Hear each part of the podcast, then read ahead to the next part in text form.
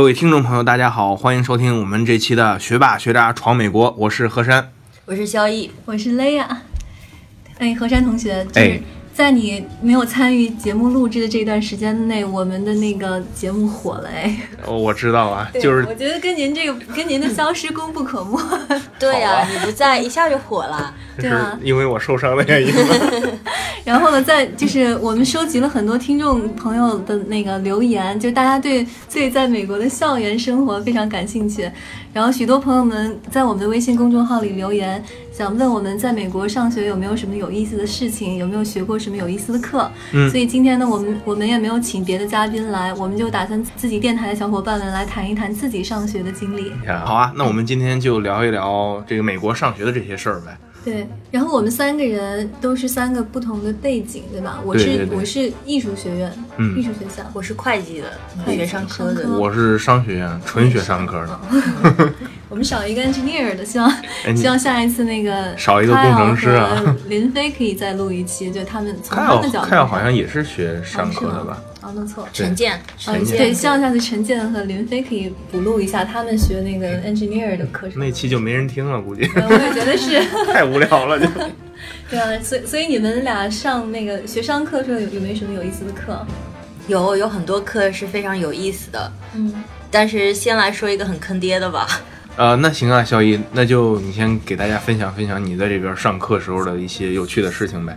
行啊，呃，我刚来的时候有一节演讲课非常非常有意思，我到现在都记忆犹新。咬着牙说的，嗯，这个非常轻松，整个课啊，嗯。然后那个课是非常非常的呃火爆，对，分分钟就被人抢光了。刚开始课呃要选课的时候，好课都是这样摇号似的，是吗？对，然后呃我是去加课加到的，记得当时有一个小哥折了一个千纸鹤，嗯放在那一堆纸里边，老师直接扔进垃圾桶说这个东西不行。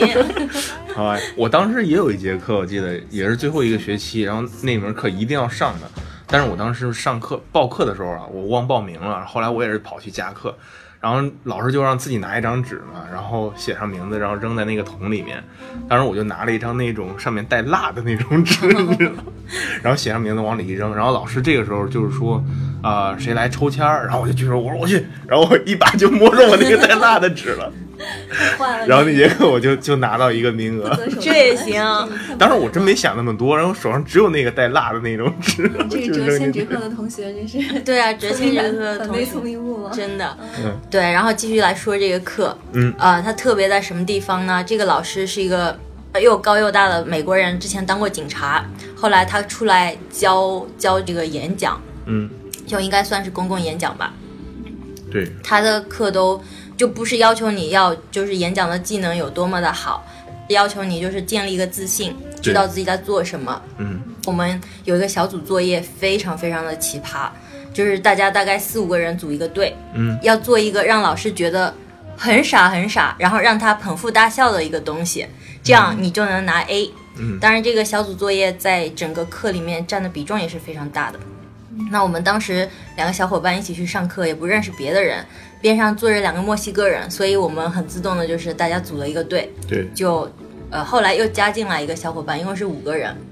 那个墨西哥的小哥呢，看上去比较安静，所以我们也是很堪忧啊。哎呀，这个万一就是拿一个不好的成绩，我们都挂了嘛。对对，但没想到这个小哥有很多很多长处，他特别爱看电视剧，就是爱爱看那种综艺节目，美国的综艺节目，欧巴，所以套路是一一套一套的来，就是用不尽的套路。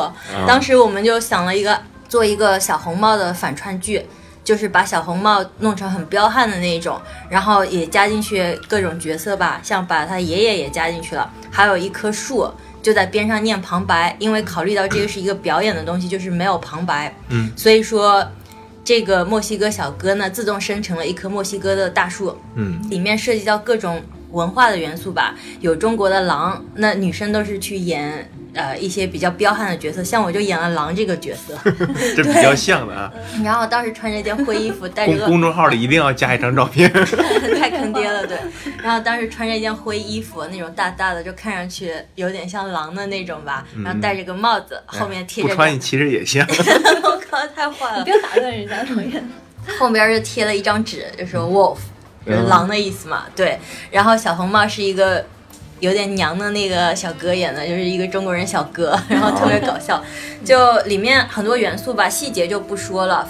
里面有包含了一个种族歧视的元素，嗯包括对一些墨西哥人的歧视、文化差异，还有一个是同性恋。其中呢，爷爷跟狼后来成了一对，就是他们是同性恋，就是搬到旧金山去住了。还还是人兽，对，因为那个旧金山你知道有很多就是同性恋的，恋对对对，所以各种含沙射影吧。嗯然后还还说了，就是批判了这个房价很贵，特别旧金山那边，嗯爷爷跟狼搬到旧金山以后呢，各种买不起房子，嗯只能搭一个小帐篷，就说哎，这个就是我们的家了。啊对，反正就是当场。效果非常好，同学们都笑笑的，有些都坐到地上去了，所以我们很轻松的就拿了一个 A。然后就从那节课以后，我觉得我胆子也大了很多，去说话或者是一些，比如说一些领导开会什么的，我也很能说了。以前我是一个胆子非常小的人，对，这个老师对我们的激励还是很大的，而且他不看说哦，你刚来的一个一个学生，你是刚刚到这个国家，语言可能话都说不通，但是你很努力的去写演讲稿，很努力的去做这件事情，他就会给你肯定，给你 A。对对对对，这就突然那个我想到一点啊，因为在这边我也上过两节演讲课，一节是呃就是普通教育的那种演讲课，另外一个就是商学院的演讲课。然后我之前上商学院演讲课之前，我其实心里特别忐忑，因为我说实话英文口音还挺重的。嗯然后我进去以后，啊、我们商学院又特别牛逼，然后就害怕，害怕就是进去出丑怎么样的。然后后来我就是有一次上完课，上完课之后我去找老师，我就给老师说我这个担心，我说我这个有口音，然后就是害怕这个课会不会影响成绩。然后老师当时就给我说，你你就放心好了。因为这个演讲，我们上这个所有商学院的课，我们不是说会去看你的口音，看你的什么呢？我们是看你这个人的逻辑思维，还有你的这种批判性思维，还有你整个人的条理是否清晰。如果你好好准备的话，嗯应该是没有问题的。反正最后那节课，我之前演讲，每一每一次演讲都是得的 A，但是最后那个 final 那个考试，就是最后期末考试，然后我就就就没有考好，所以说最后拿了一个 A 减。然后这个好像也是我在商学院里唯一得的不多的那个 A A 类的那个那个成绩的一门，所以说我我也是学渣都拿 A。A 减 A 减。对。看来这个那个 public speaking 就是演讲这个课，在美国可能是每一个学校的必备的课，是不是？对。对。因为我我在艺术学院，我们也有演讲课，嗯。然后我就记得我当时可能刚看完一本书，叫《The Rape of Nanjing》，就是是张纯如写的关于南京大屠杀的一个一个记，就是记录的那种书吧。嗯然后那就是他他他他在那个书里表示，就是在美国社会里，大家是对这这段历史并不是很熟悉的，对所以他他就去写了这本书。然后我一听，我当时我也是小愤青嘛，我当时这个事情得告诉我的美国同学们，让他们知道就是有这么一段过分的历史。然后然后我也我在我的演讲课最后的那个 final 的作业里面。就是我我的演讲内容就是南京大屠杀，然后把这段历史就是血淋淋的历历史讲给美国人听，哇，当在场的小伙伴们都哭了哎，就很多什么黑人啊、白人啊，虽然就不是发生在他们自己国家的历史，但是他们听了以后可能觉得这个太惨绝人寰了，然后他们就哭了。对对但是我我当时觉得欣慰的一点就是，我把这这段，我觉得这这样的历史是应该所有人都知道的，对，对反正不应该被被埋葬。对，又又跳出来一个一个那个想法，就是其实你在某一个国家，你能学到他这个国家真正历史的机会是其实真是很少的。就像来到咱们来到美国以后，来学这边的历史课的时候，刚开始我上那美国历史课，我真的是特别气愤啊！就是刚开始每个人每个人都说那个不是中国的一部分，所以说哎，刚开始 特别就是是跟他们就争啊争，但是后来真是学多了以后，发现这可能历史和我们真正的那个学到的不是太一样，就像对，说历史没有真相嘛，只残存一个道理，是马未都先生说的。对。说到这个，我又突然想到刚刚那个演讲老师，因为我因为很喜欢这个老师和他的课，所以我选了他两节课。然后其中有一节课，记得有一个台湾的小伙伴嗯。坐在边上，非常的愤青，非常的有带那种台独思想的吧。对，然后呢，老师就说，你是什么人？他说 I'm Taiwanese，他说我是台湾人。嗯，然后老师就说哪里来的 Taiwanese？他说 明明只有 Chinese，而且他说你长得就是一个中国人的脸。嗯，因为这个老师好给力、啊，这个老师超级给力，嗯，可能老师也想挑战他是他一下。白白人还是？他是个白人，哇，这个很少对见是吧？然后，然后老师，然后他当时就很生气，他就说没有，他说台湾是一个国家，嗯这个跟中国没有关系。然后老师就说，你可能历史读的也不是特别够吧？他就说，你可你可能要回去好好的就是看一下，就是看一下历史啊之类的。当然，老师没有很明确的说一说哦，这一个国家或者怎么样的，但是这个同学比较偏激。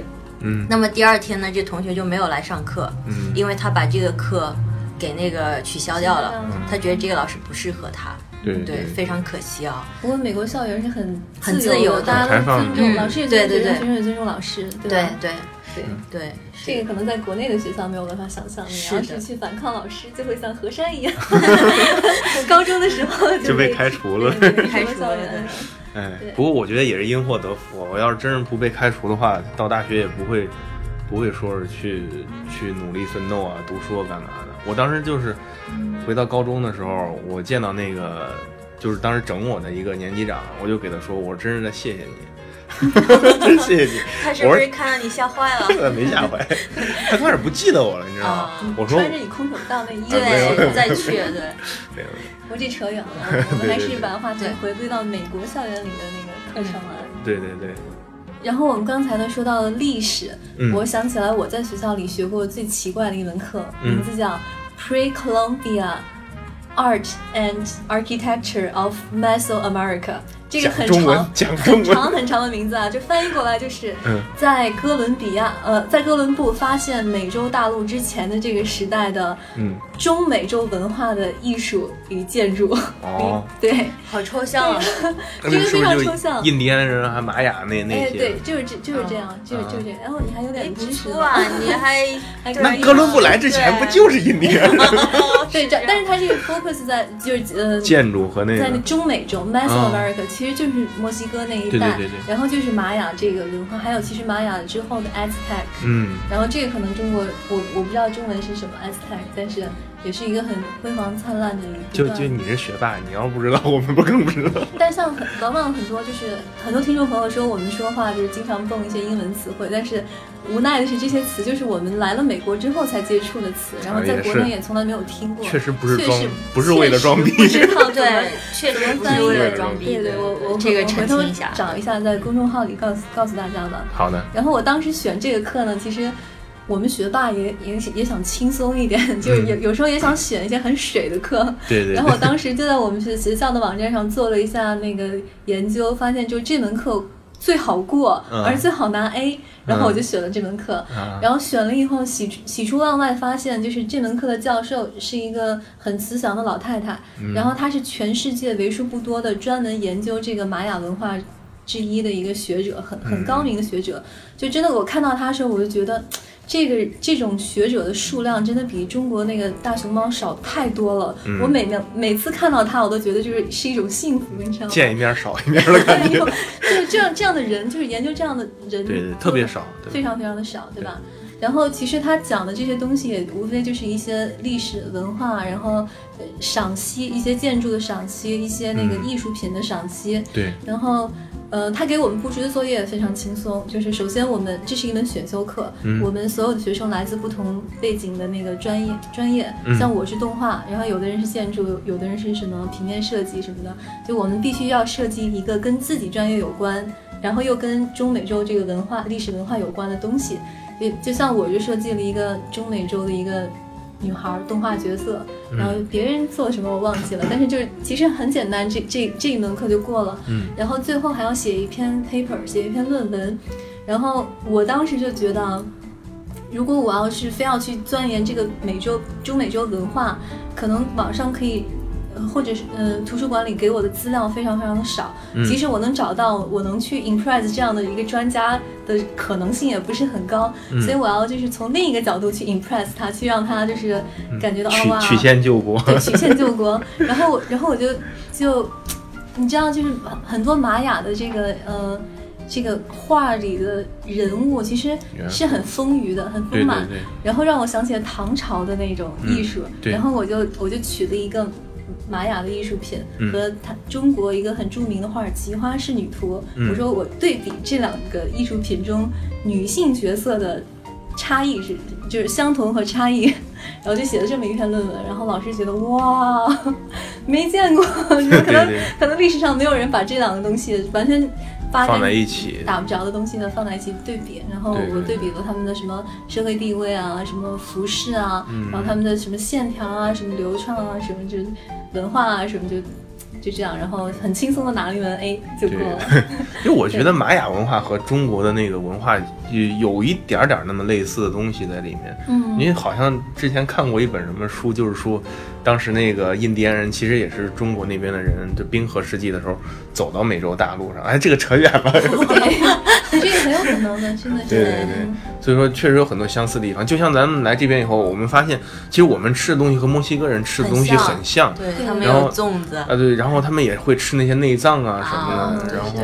对对对，但我觉得，呃，就是如果我没有来美国留学的话，可能我永远都没有没有机会去接触这个南美、中中美洲对曾经的这个辉煌的历史，对这个文化和建筑。你我觉得你可以去那个呃 U.S.C 对面那个呃自然呃洛杉矶郡的自然历史博物馆看一看，嗯那里面有很多就收藏那玛雅那些的艺术品。因为我当时每每天上学的时候，下午没事干，我就去那个自然历史博物馆里面坐着。对对对，对然后我们在美国距离墨西哥也很近，也也可以飞到那个坎昆，嗯去看一下金字塔什么的。咱们下次开车去墨西哥吧。可以可以可以，好的好的。对，你想了解一个真实的美国职场吗？你想聆听在美华人打拼的心路历程吗？你想洞悉来自行业最前沿的资讯和视角吗？科技、金融、创业、娱乐，来自美国各行各业的职场话题，我们帮你一网打尽。如果你对我们的节目感兴趣，想要了解更多幕后的故事，或者与嘉宾交流互动，请关注我们的微信公众号“学霸学渣闯美国”，或者微信搜索 “xb xz usa”。如果你对我们的节目有建议意见，或者想要推荐给力的小伙伴做客节目嘉宾，欢迎在我们的节目公众号留言。期待你与我们一起成长，一起互动，一起闯美国。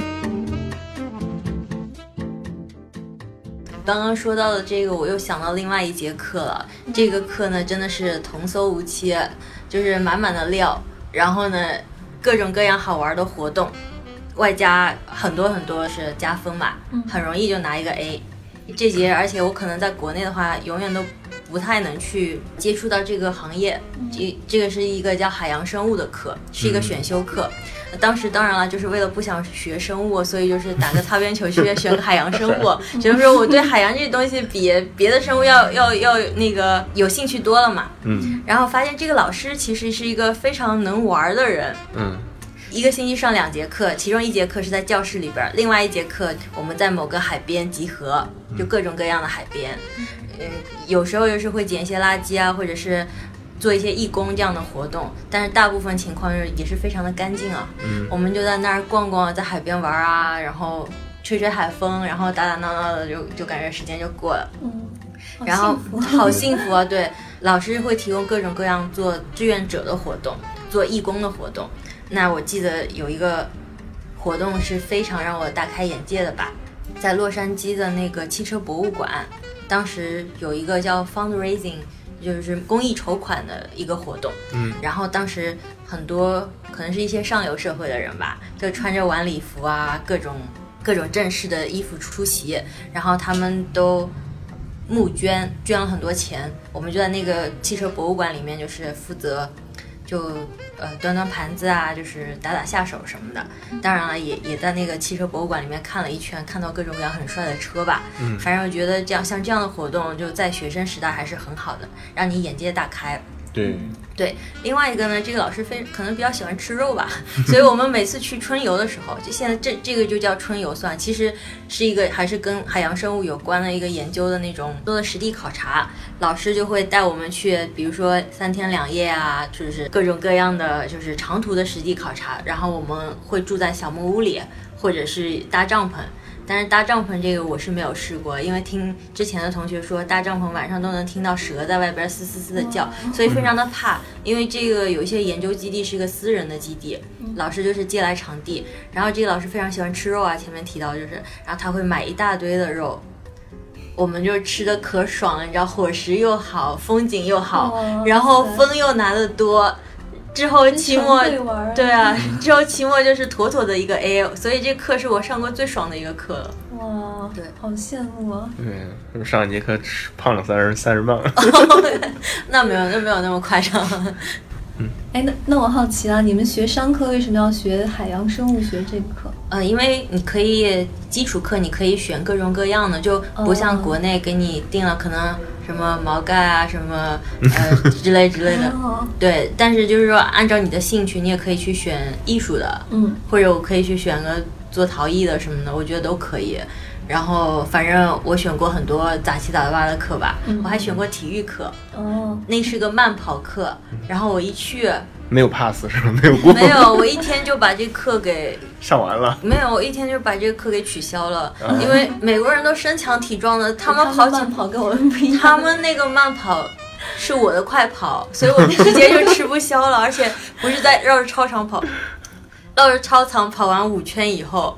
再绕着学校跑，哦 我跑完一天，我就我就眼泪就哗哗的流。你那个那个这是真的靠体能来这是靠体！能，你知道都没有什么人去选这 课。是健康教育那节课吗？不是不是健康教育，健康教育相相比那个是好多了。健康教育哦我也上过，但是那个课我就是奉劝大家千万别去选啊，因为我我当时我媳妇儿，我记得有一节课也是跑步课，他啊们。就是每周六课我上过早上，这课我上过，就是拉到那个 Rose Bowl 对对那边，就是玫瑰碗那边，嗯然后就是绕着那个大场地在那儿跑。这个课特别有意思，嗯因为他刚开始开学的时候给你发一本书，嗯好像里面有很多关于健康的知识，关于那种健康教育的各种各样，好像很很难懂。嗯，然后有个同学在家做作业都做哭了。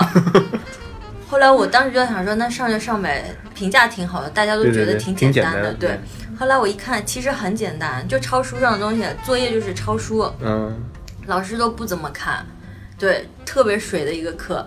然后呢，他有个要求，每周六要到玫瑰碗。玫瑰碗就是之前办过奥运会，在洛杉矶办过奥运会的地方，是吧？对，对，然后要去那儿跑步。我记得我有一天早上，我睡过头了，我居然迟到了，你知道吗？同学已经开始跑了，然后我方向感特别差，我就反方向跟同学怎么样都碰不了。我想说我的同学呢都在哪儿？我 跑了好久好久好久，然后那天早上非常的冷，还很有雾气那种，我就自己好像在一个。迷雾森林里面跑跑跑跑跑了半天，终于碰到隔壁班的老师，我说老师老师，我说为什么我都没有看见我的同学们呢？然后老师说哦，我可以证明你来过这儿，我给你盖个印。嗯，对对对，然后这个课后来也是拿了满分的对对对，那个 A。对，当时记得很搞笑，就是老师说你们带一个宠物，给你们一个机会吧，如果你带一个宠物过来跑步。可以加分儿，然后当时我分儿够了啊，我就没有带宠物。我记得我有个同学带了个龟，啊，对对会。对对对对对，其实我这是 和珅吧？对，那绝对不是我这课我没上过嗯，因为我但是这一节课把我折磨的不轻，因为我当时我媳妇儿上这节课，嗯，然后早上她当时没有车嘛，周六早上那个我记得特别早，六点对，就要把她送过去然后送过去那个嗯，去跑步。当时我还打工嘛，我当时打着工，天天也特别累，然后哎呦还要早上起来去给她送那儿，并且还要在那儿等她两个小时，然后再给哦她再带回来。所以说那门课真是把我折磨的不轻。是吧？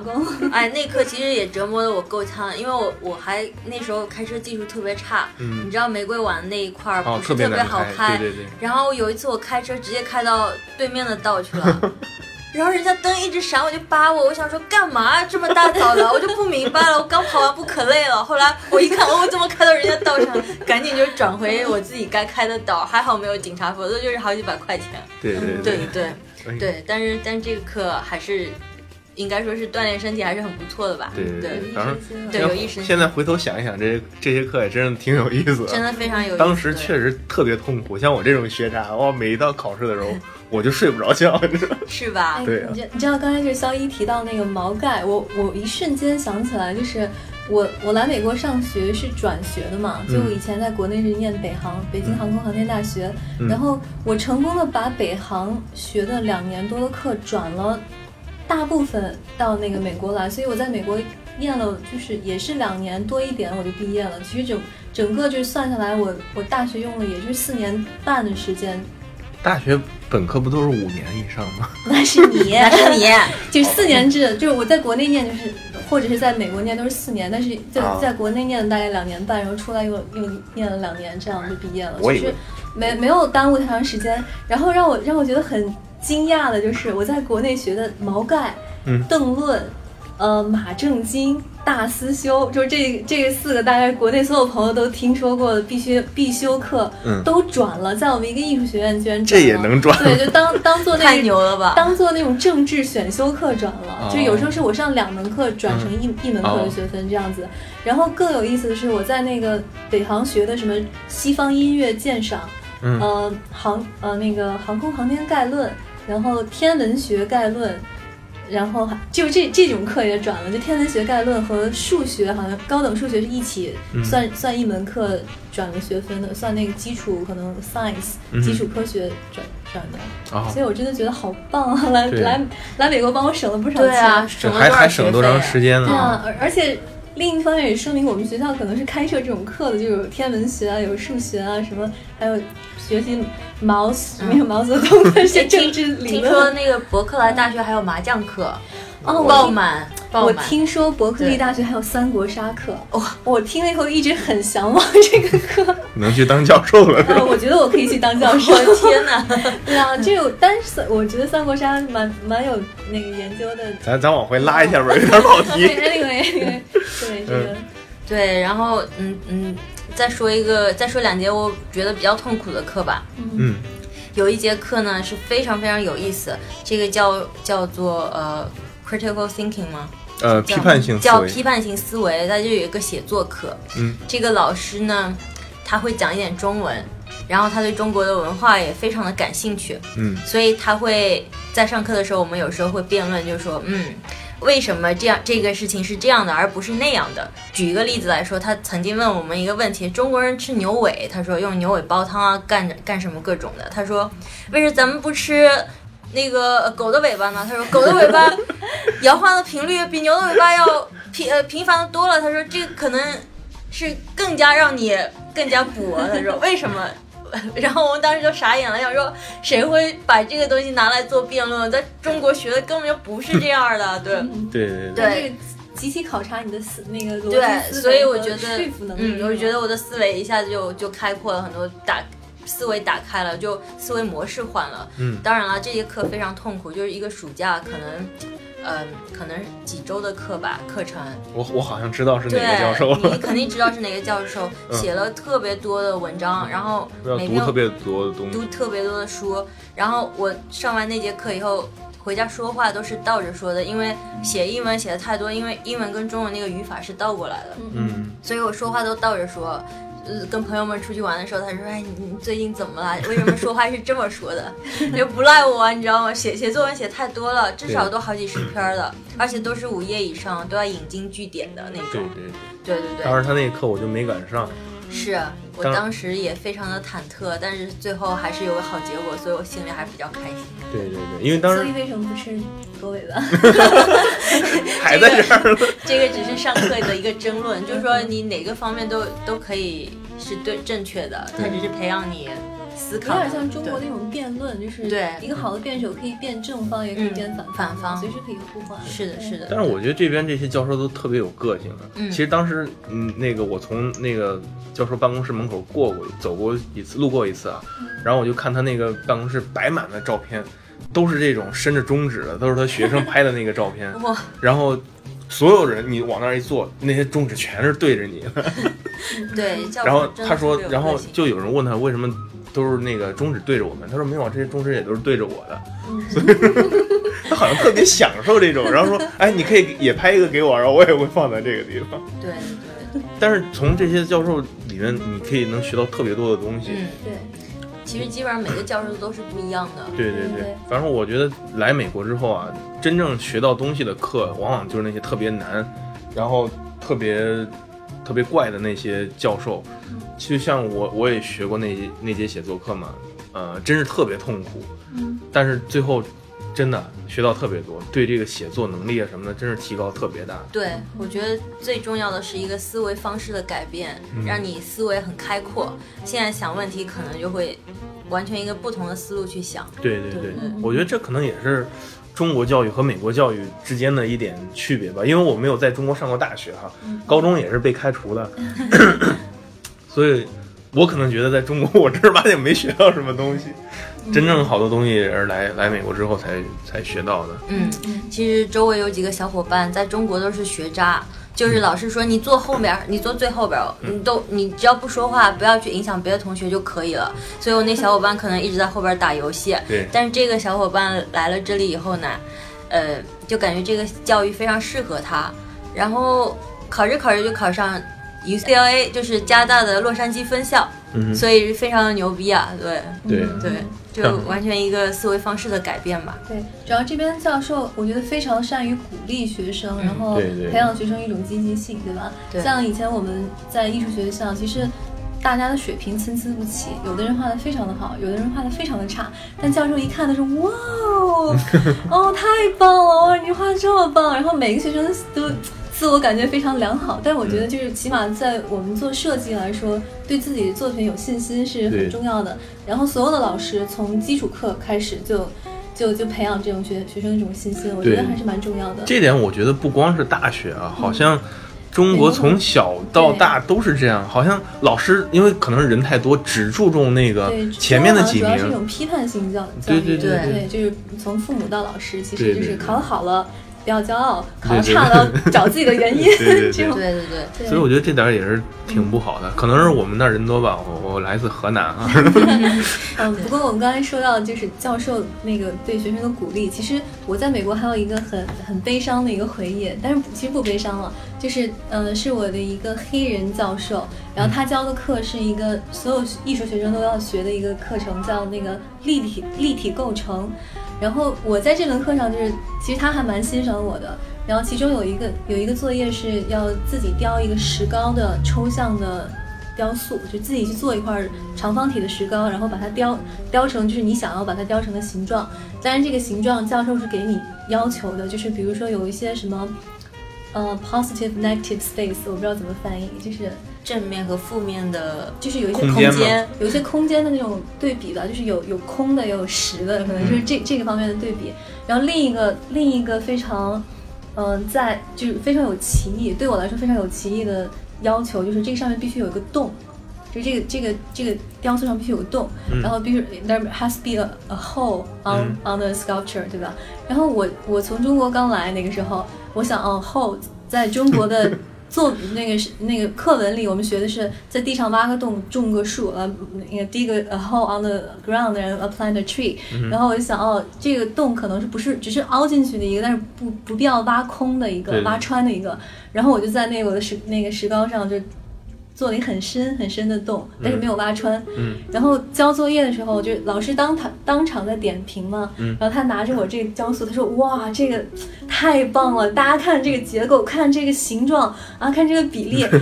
哎，等一下，洞呢？没有洞。我的洞，Where's my hole？他说，其实他其实要的是那个穿的那种洞，但是我我理解完全错误了嘛。他说 Where's my hole？然后没有这个洞，这就是一个垃圾，赶赶紧把它扔掉。嗯哇，他就是真的瞬间，我瞬间我就是从天堂掉到了地狱，你知道吗？然后非常非常的丢人，因为我从小到大都是优等生，我从来没有被老师说过。然后我当时就非常难过，然后下了课以后我就去跟老师道歉。其实我觉得还是还是我没有好好的理解老师的意思。然后我边道歉的时候，可能心里又有点激动，然后我就哭了。可能其实在中国，女生掉个眼泪，大家也不会觉得有什么。但是这个老师当时说了一个让我很发我深发人深省的话，他跟我说：“你知道，蕾亚，你不要哭。你知道那个女人、女性，全世界的女性用了多少年时间，几百年时间才奋斗到今今天跟男人差不多的地位？嗯，你不要为这这一点事就哭，不要为这件事就展现你脆弱的一面。作为女人，你要坚强，你要更坚强。嗯啊，我真的听了这个以后，我每次在想哭的时候，我都会想起他说的话，然后之后我真的很少很少很少在外面哭。对对对，非常，我觉得他说的这个话还是蛮有道理的。对，这个老师虽然听起来很严格，但是感觉他非常严格，但是他不仅教艺术，嗯也教做人。对。对。对，对，现在说了那么多好的老师，就我也来爆料一个自己遇到的不太好的老师吧。当然嗯。也是有方法解决的。对对。对，这个事情不不是发生我自己身上。这节课呢是一节就是会计的基础课吧，嗯呃，就学一些很多程序方面的东西，等于说给你打一个基础，知道这个后台是怎么运作的。嗯其实也是跟电脑有一些关系吧。是，呃，这个老师呢是一个女老师，估计也上了点年纪了，毛姑姑四十四五十岁吧，五十多岁。呃，然后她非常喜欢小男生啊，这个不是我开玩笑，这是一个真实的事情。就是说，有好几届的人都发现同一个道原理，就是说，如果你是个男生，你只要成绩不要太差，你往往都能拿 A。全班可能有五个人拿 A，那么这四个五个人里边，可能五个都是男生，或者是四个人都是男生，嗯女生拿 A 非常少，而且女生经常会这节课直接不过，嗯当掉，当了三次的大有人在。好然后我当时对我当时拿这节课，有一个小组作业非常比重非常大，大概占了整个课的六七十吧。呃，我我反正做的非常辛苦，因为另外两个小伙伴不是特别给力吧，而且他们已经第三次重拿这个课了，结果他们把数据搞错了，我花了整个那个感恩节这一段时间，我都没有出门。我可能都没啃上几口火鸡，我在那儿火急火燎的 做这个小组作业，希望把它做到完美。然后也问了非常多之前拿过这个课的小小伙伴，他们就给了非常多的意见。我觉得这个东西真的太完美了，是我做过最好的一个 project。嗯我交上去，我一定就这节课妥妥的 A 啊！我就心里各种开心，心花怒放。结果后来我我我就寒假回国玩了嘛，嗯，一查成绩单，我拿个 C。哦，这太过分了。你知道我那个课拿了，就那个小组作业是一个六十分儿，嗯嗯，为什么？他说一个数据是错的，就是一一个数据是错的。另外的那个，呃，就是两个队友嘛，嗯把那个数据搞错了，导致我后面做的所有东西都是错都是按照那个数据来的。哦，对，所以我非常非常非常的难过。但是呢，就是我平时吧有有一些积累，就是撑死了我还拿一个 C，、嗯我这节课至少过了。虽然把我的那个平均就是拉下来一点，平均分 GPA 拉下来，对成绩拉下。来，但是另外两个人就非常的惨，他们因此就不能再读会计这一门专业，哦因为同样的课就是当掉好几次了，必须要转学才能去学这个，所以这两个人都哭了，就就哭得可凄惨了。然后我觉得我个人意见是这个老师有点问题，嗯后来这个想法得到证实，因为我有一个学习非常好的另外一个小伙伴，当时呢他已经快毕业了，这是他最后一个学期，而且这一节课对他来说是比较重要的。嗯他呃在这节课跟老师发生了一些不愉快的事情嘛，然后老师也没让他过那那一节课。但这个人他读书挺厉害，挺牛的，当时也拿到了一个非常好的美国大公司的 offer，过完这学期就要去工作了。结果他当时非常的气愤，他想说，我都努力了这么多年，而且这个课我真的有好好在做，也有好好做作业，为什么我又过不了这课？他就把自己的作业啊，各种东西都带到那个系主任那边，就去评理。嗯，后来细节怎么解决的，我不是特别知道，但是这个小伙伴把自己的分掰掰回来了，就至少说他可以去公司工作，然后也不会影响到他的毕业。当然，这个例子是非常少的。我学了那么多年，可能也就认遇到这么一个老师是不太好的。嗯，就我就觉得说教会我们一个道理，那个小伙伴是一个 A B C，他就是胆非常大，他就觉得我做的对了，你你为什么要这样限制我？我有理，我就可以跟他去沟通，我要把我自己应该得到的东西得到。对，我觉得如果碰到这种老师，不要怕，就还是要自己有有理有据的情况下，把自己的权益就就是掰回来吧。嗯，对，对，你说找系主任，我又想到一一个比较好玩的哈，嗯。就是之前我在上一个数学课嗯，然后有一个朋友也在上同样一门数学课，但是不同的教授嘛，然后他那个教授可能就是嗯，像你说的比较难、比较恶心的那种，嗯。然后他就特别想换到我们这个班，但是当时已经开学呃快一个月了吧，然后就已经不能换班了。呃，然后他就去跑去找系主任，然后就骗系主任说，呃，我女朋友怀孕了，然后那个我必须上早上七点那堂数学课，然后早上七七点只有我老师那堂嘛，我必须上这堂课，然后我上完课我要回去照顾照顾女朋友，然后系主任还真相信他，然后就把他换到那节课，所以说这个有点过分。对，这个其实有点过分。一个诚信的社会，对，就钻这个空子。对，但是因为确实想说一点，就是美国人就是有时候孩子非常会相信你的这这些这些话的，当然希望大家也不要不要去做这个事情。对对对对嗯，嗯，还有反正还有特别多有意思的，对，，其实挺多有意思的。但是我们今天时间也差不多了吧，就先聊到这儿。如果有反响好的话，以后可以聊更多的。那我们今天说的差不多了。其实美国校园里可以讲的，嗯，新鲜有趣的课其实太多太多多了嗯，我们很难在一一期节目里面就全部涵盖。是。然后以后也可能我们会再做第二期、第三期，讲讲别的学科，比如说工科、理科，对。就是他们他们领域学过什么呃好玩比较好玩的课。对，如果大家对美国的职场校园有什么其他想要了解的，欢迎在我们的公众号或者节目下方留言，嗯，然后我们会呃积极听取大家的意见。是好，所以说这就是我们这一期的学霸。学渣学渣，闯美美国国美国。